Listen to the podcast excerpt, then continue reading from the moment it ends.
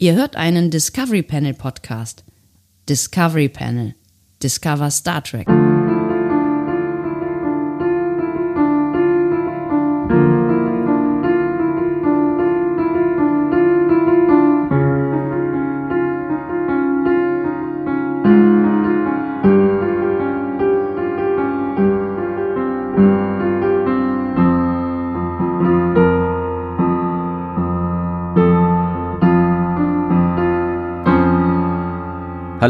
Herzlich willkommen zum Discovery Panel. Andreas und Sebastian haben mir heute das Mikrofon übergeben. Hier spricht Benjamin Stöwe und ich freue mich, dass du dabei bist.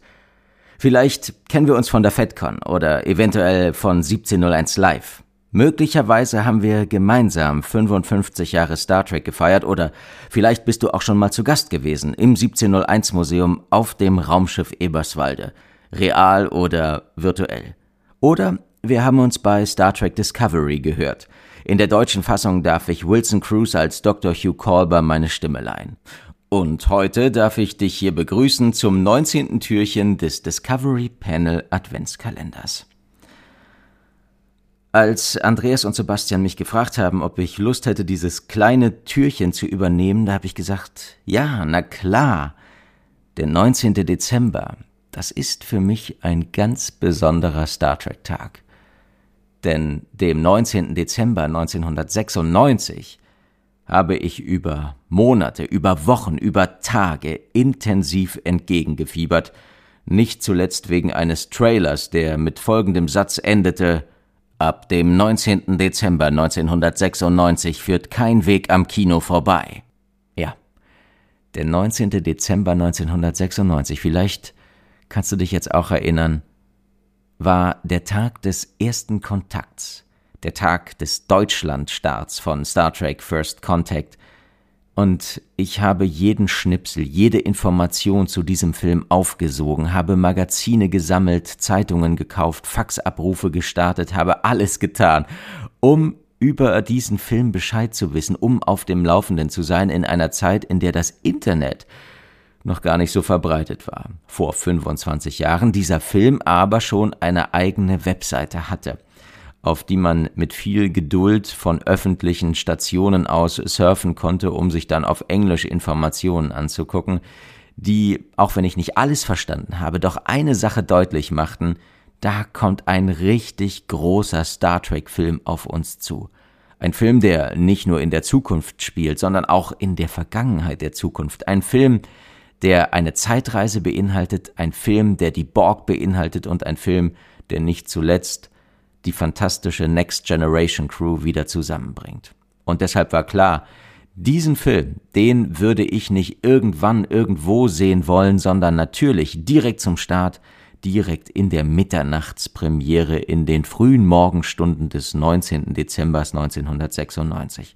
Und der Deal mit meinen Eltern, mit meiner Familie damals war, okay, wir können das machen. Das ist ja mitten in der Woche und ich meine, es waren noch nicht mal Weihnachtsferien. Aber dann gehst du zeitig ins Bett am 18. Dezember abends und wir wecken dich und dann gehen wir gemeinsam ins Kino. Und genauso ist es passiert. Und dann haben wir uns um kurz vor halb zwölf am 18. Dezember, spät am Abend, auf den Weg ins Kino gemacht, zum Glück nicht weit weg von uns, etwa anderthalb Kilometer, also eine gute Strecke, die man bequem zu Fuß laufen kann, und sind zum Kino spaziert, um diesen neuen Star Trek-Film zu sehen. Und jeder, der den Film damals auch gesehen hat und alle, die ihn inzwischen kennen, können sich bestimmt vorstellen oder sich erinnern, was das für ein Ereignis war. Noch dazu eben ihn quasi live zu sehen in dieser Premierenvorstellung um kurz nach Mitternacht, in der dann das Kino auch gut gefüllt war. Eberswalde war Mitte der 90er durchaus schon sehr Star Trek affin. Es gab sogar einen eigenen Star Trek Fanclub. Und dann in diesem Kino mit vielen Menschen um kurz nach Mitternacht zu sitzen, in einer Situation, in der es nicht mal Trailer gab vor dem Film, sondern wirklich pünktlich um 0 Uhr 1 sich der Vorhang öffnete, die Star Trek-Fanfare erklang und der Paramount-Berg erschien, das war schon was ganz Besonderes und ist auch deshalb einer der Momente, an den ich mich so lebendig erinnern kann, aus diesem Star Trek-Kontext, obwohl er eben schon so viele Jahre her ist. Und lebendige Erinnerungen sind das Stichwort, denn ich glaube, und das freut mich wirklich sehr, dass uns das in den vergangenen Monaten bei 1701 Live ganz oft gelungen ist, lebendige Erinnerungen an diese abstrakten 55 Jahre Star Trek heraufzubeschwören, die dazu führen, dass diese Jahre zwischen 1966 und 2021 wirklich für alle, die jetzt auch 1701 live verfolgt haben, eben in einer Lebendigkeit erscheinen, in einer Vielfalt erscheinen, die man nur haben kann, wenn man die Chance hat, mit Menschen zu sprechen, die das erlebt haben, die da dabei waren, die diese Zeit mitgemacht haben und dass sich davon so viele bei 1701 Live in ganz unterschiedlichen Funktionen und vor allem mit ganz verschiedenen Star Trek Momenten beteiligt haben, ist für mich wirklich eine der größten Freuden dieses Jahres. Und heute an diesem 19. Dezember wird auf dem YouTube-Kanal von Raumschiff Eberswalde nochmal das Logbuch der Zukunft wiederholt. Die kleine Show zum 55. Star Trek Geburtstag mit musikalischen Gästen, mit Attraktionen, mit Kunst, mit Comedy und eben vor allem mit vielen Erinnerungen an diese Zeit. Wenn ihr Lust drauf habt und das Logbuch der Zukunft vielleicht noch nicht kennt, dann klickt doch mal rein. Heute ist es zum ersten Mal zu sehen und dann natürlich im Anschluss auch weiterhin online in 4K. Also wer das auf einem großen Fernseher sich anguckt, der wird es heute in besonders guter Qualität, in besonderer Brillanz erleben können. Aber was dieses Logbuch vor allem ausmacht, das ist natürlich nicht die technische Umsetzung, die ist auch toll geworden, sondern es sind eben, es sind die Geschichten. Es sind die Dinge, bei denen wir merken, das ist es. Das verbindet uns mit Star Trek und das, was uns mit Star Trek verbindet, das ist mein Eindruck nach diesem Jahr noch viel mehr als vorher. Das geht ganz oft weit über die Summe der Teile hinaus. Denn ich denke, es gibt nicht die Folge oder den Film, der einen jetzt zum Fan macht. Das ist ja ganz oft auch die Fragestellung, wenn Menschen, egal in welcher Situation, andere Menschen, die ihnen vielleicht nahestehen, für Star Trek begeistern möchten, dann liest man ja ganz oft mit, mit welcher Folge soll ich da anfangen, welchen Film soll ich zeigen. Und äh, ich habe selbst auf die Erfahrung gemacht, das ist wirklich gar nicht so einfach. Und ich weiß nicht, ob eine Folge oder ein Film dann dabei reicht, denn Star Trek vom Gefühl her für mich ist, ist doch mehr. Und es gibt nicht diese eine Situation, die sich vor allem dann auch sofort demjenigen und derjenigen erschließt, die zuvor noch nichts damit zu tun hatte, wo man jetzt sagt, ah, das ist Star Trek und deshalb bist du davon so begeistert, sondern ich glaube, die Begeisterung, die kommt ja gerade aus der Vielfalt, manchmal auch aus der Unberechenbarkeit dessen, was die Star Trek-Produktionen über die Jahrzehnte uns da alles gezeigt haben. Und es ist diese große Lust auf eine fantasievolle, auf eine friedliche, auf eine utopische Zukunft. Wenn man das hat, dann ist man bei Star Trek an der richtigen Adresse. Star Trek ist in den besten Momenten, finde ich, wie so ein großer Spielplatz für den Geist. Und das war es, glaube ich, auch, was mich 1996 so sehr am ersten Kontakt fasziniert hat, dass plötzlich diese Zukunft, die sich ja bisher so weit entfernt im 24. Jahrhundert abspielte, im Prinzip direkt vor meiner Haustür manifestierte, nämlich Mitte des 21. Jahrhunderts, was ich damals schon 1996 im Verhältnis zum Spielort der übrigen Star Trek Produktion als sehr, sehr nah empfunden habe. Und diesen, diesen Spielplatz für Gedanken, den bietet Star Trek, finde ich, nach wie vor. Und dieser Spielplatz, der wird manchmal mit einzelnen Szenen eröffnet, mit Dialogfetzen, mit einzelnen Momenten.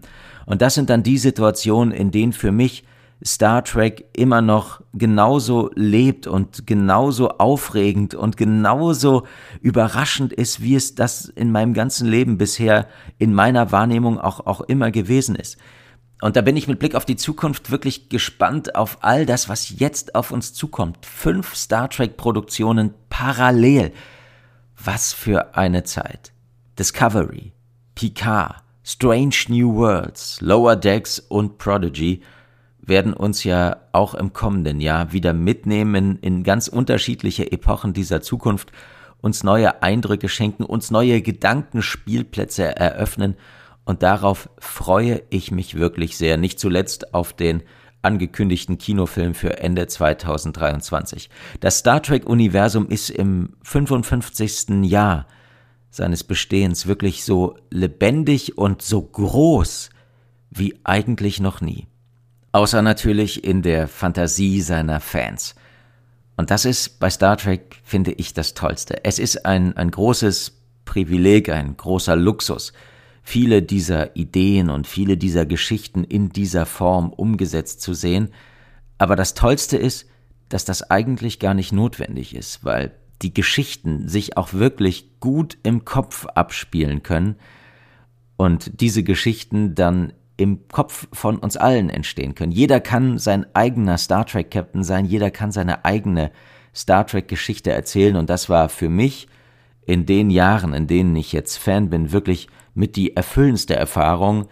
In meinem Fall heißt diese Geschichte ja Raumschiff Eberswalde, dafür Geschichten zu schreiben und diese Geschichten umzusetzen und dabei neben all der Freude auch all die Schwierigkeiten und all die Probleme mitzubekommen, die so eine fiktionale Produktion mit sich bringt, das war auch etwas, das mir Star Trek eröffnet und Star Trek geschenkt hat, den, den Blick auf alles, was da dahinter steckt und den Blick auf all die Dinge, die eben auch zusammenkommen müssen, um so eine Geschichte rund zu machen. Und das ist manchmal gar nicht so einfach, wie wir wissen. Aber mit Nachsicht und Neugier bin ich ein großer Fan auch der aktuellen Produktion und freue mich auf alles, was da noch kommt und freue mich vor allem auf jeden Tag, den ich im Synchronstudio verbringen darf. Und das sage ich nicht, weil ich dafür bezahlt werde. Das hat ich neulich bei, bei Twitter oder irgendwo hat das jemand geschrieben. Ich, ich muss ja positiv über Star Trek reden. Ähm, nee, das muss ich nicht mir gefällt es tatsächlich, mir gefällt das, was da erzählt wird, was da passiert, was da versucht wird zu erzählen und wie die Autorinnen und Autoren versuchen auch die Stimmen ihrer Figuren zu finden. Das ist manchmal langwieriger und vielleicht auch für einige nicht, nicht ganz so nachvollziehbar und ergiebig wie für andere, aber es ist am Ende alles Teil dieses Prozesses, Teil dieser Reise auf den nun mal diese Serie sich begeben hat, auf den die verschiedenen Serien sich begeben haben, die ja alle aus der Situation, aus dem Moment heraus produziert werden, mit dem, was in dem Moment für alle Beteiligten möglich und machbar ist.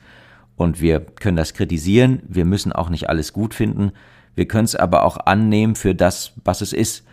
Und ich habe festgestellt, dass ich dann die größte Freude dabei habe, denn mein Star Trek endet nicht mit dem Abspann dieser Serien oder Filme, sondern das ist der Ausgangspunkt für mich, für diesen erwähnten Gedankenspielplatz. Mein Star Trek geht darüber hinaus weiter und das war schon immer so.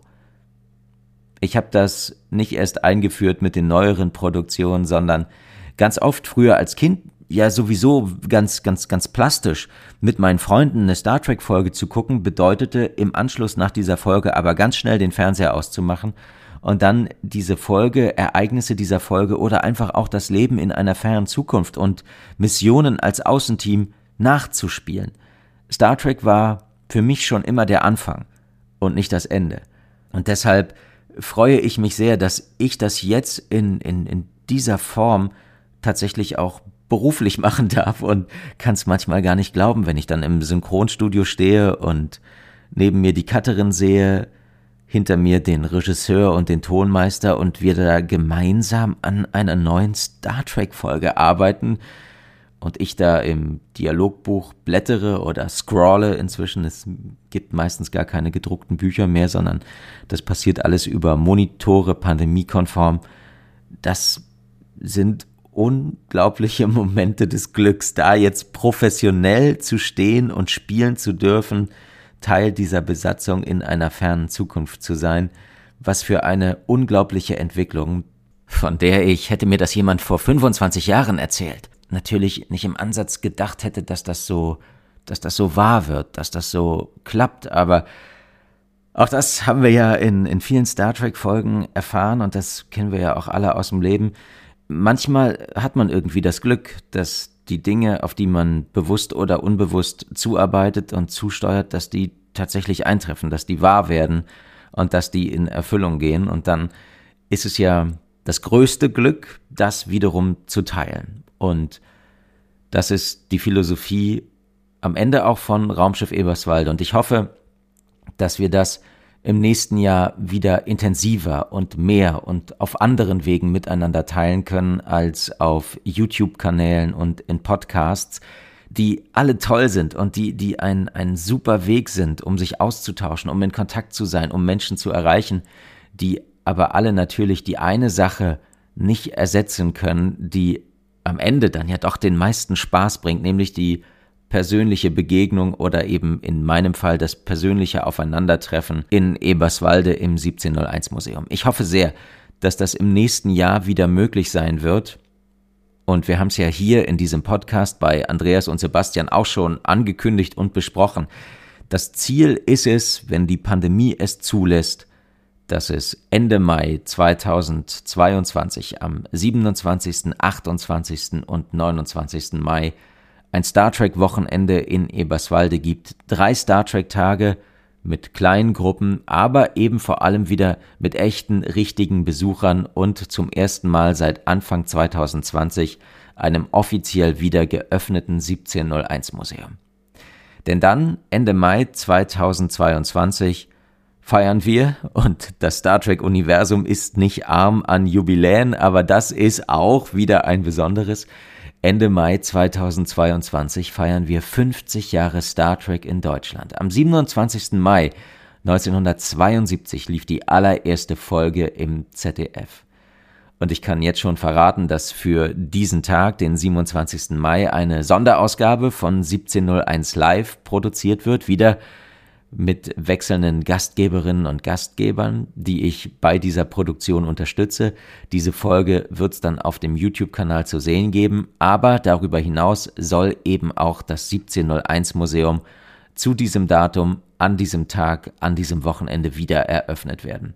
Und wenn ihr Lust habt, und schon ein bisschen langfristiger planen könnt und wollt, dann guckt doch mal in den Kalender, notiert euch den 27., 28., 29. Mai und dann mit ein bisschen Glück sehen wir uns persönlich auf dem Raumschiff Eberswalde im 1701 Museum und obendrein mit zwei ganz fantastischen und besonderen Gästen, nämlich mit Andreas und Sebastian vom Discovery Panel.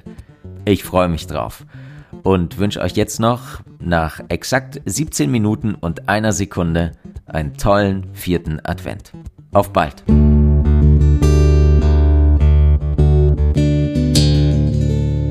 Mehr Star Trek Podcasts findet ihr auf discoverypanel.de. Discovery Panel. Discover Star Trek.